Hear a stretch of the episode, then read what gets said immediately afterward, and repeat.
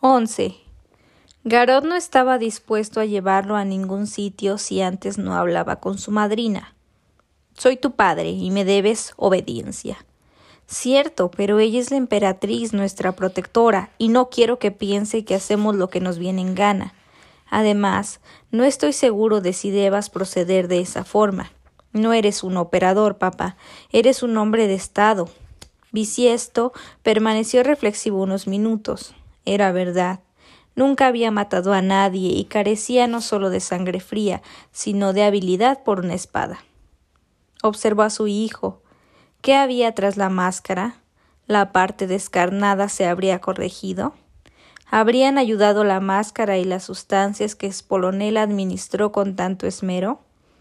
Fue la única vez que la vio manejar un problema sin su varita. Garot se había convertido en un muchacho fuerte y algo pendenciero, de mirada fría, y esta segunda piel solo se la arrancaría él mismo, seguramente cuando alguien lo convenciera.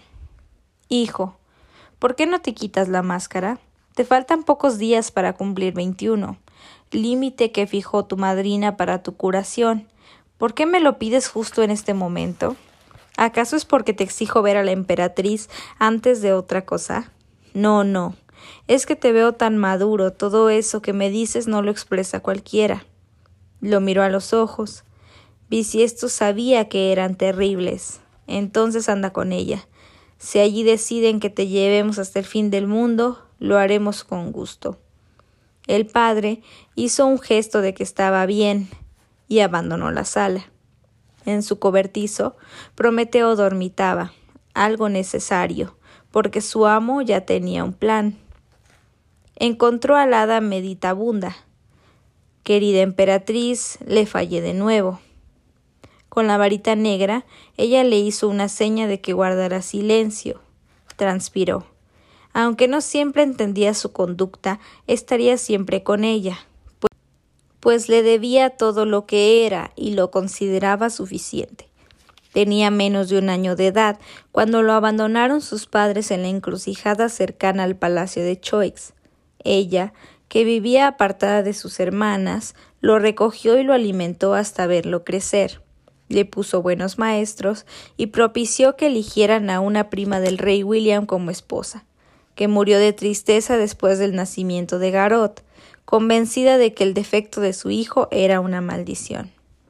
Mientras Bisiesto permanecía inmóvil, observó que tanto cucarachas como moscas circulaban cerca de Crestancia y no eran achicharradas. Algo ocurría con su ama, y él no lo sabía. Garot la había visto, pero no le mencionó algún cambio significativo. Las hadas no se enferman ni se afligen. Entonces, ¿qué le pasará? Se fue apaciguado. Una hora después, próximo el amanecer, Espolonela se volvió a mirarlo. Deja pendiente lo del griego. Tu hijo tiene razón.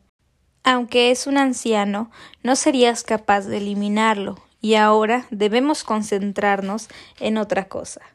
Quiero destruir el castillo de la Bella Durmiente. Es una ruina, lo sé, pero es un edificio sólido construido para durar centurias. Vamos a derrumbarlo. Sin embargo, no es asunto de hadas, es de hombres, o sea, tuyo y de Garot, que ya están grandes para esas cosas. Bisiesto no sabía qué pensar. ¿Se habría vuelto loca? y manifestó Haremos lo que disponga, señora emperatriz. Lo primero que se me ocurre es que necesitamos visualizar el objetivo. Apenas lo expresó, el hada generó entre ellos una imagen en tercera dimensión que se sostenía en el aire. Allí lo tienes. Dejó que su consejero lo apreciara por los cuatro costados y lo disolvió. Así, como yo he deshecho esa imagen, así quiero que tú deshagas el castillo de May. Y tiene que ser ya bisiesto. Esas idiotas me han humillado y no lo puedo permitir. Soy la emperatriz de este reino, lo que hechizó a la Bella Durmiente. Soy la que se negó a cumplir los deseos de esa reina pretenciosa para hacer de su hija una inmortal eternamente bella. Por mí que se duerma para siempre esa tonta. aunque dicen que ha despertado, que incluso se ha cambiado de habitación. Ese sacrilegio me lo pagan porque me lo pagan. Un rayo de sol iluminó la sala. ¿Te queda claro? Clarísimo, señora emperatriz, pues no quiero que pase como con el griego. Necesitaré una gran cantidad de hombres y herramientas. Tal vez. Y el hada esbozó una sonrisa malévola.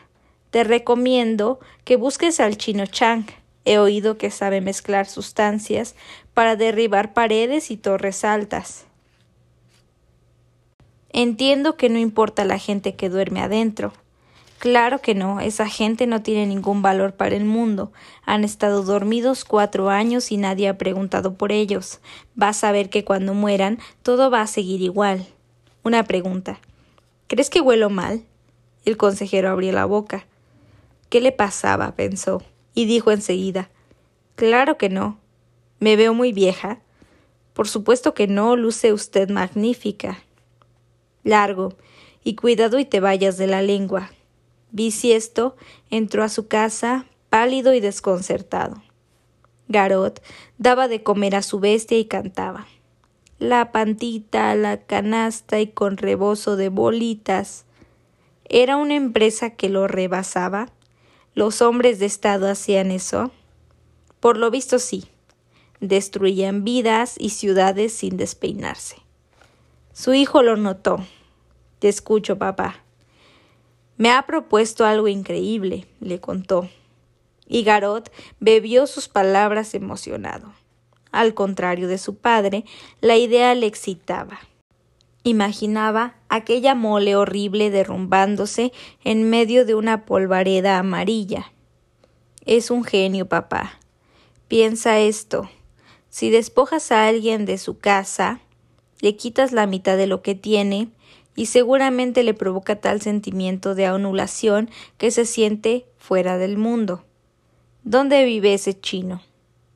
A Bisiesto le asustó un poco la determinación de su hijo, pero ni hablar. Sin duda tenía claro cuál debía ser el siguiente paso. Está preso en el desierto del norte. Prometeo no puede volar allí, se morirá de calor. Bueno, enviaré a un emisario con unas cuantas monedas del Uneque para que lo liberen. En unos días estará con nosotros. Y yo echo un ojo al castillo para tener claro los puntos en que deberá colocar las cargas. Tienes tres días, hijo.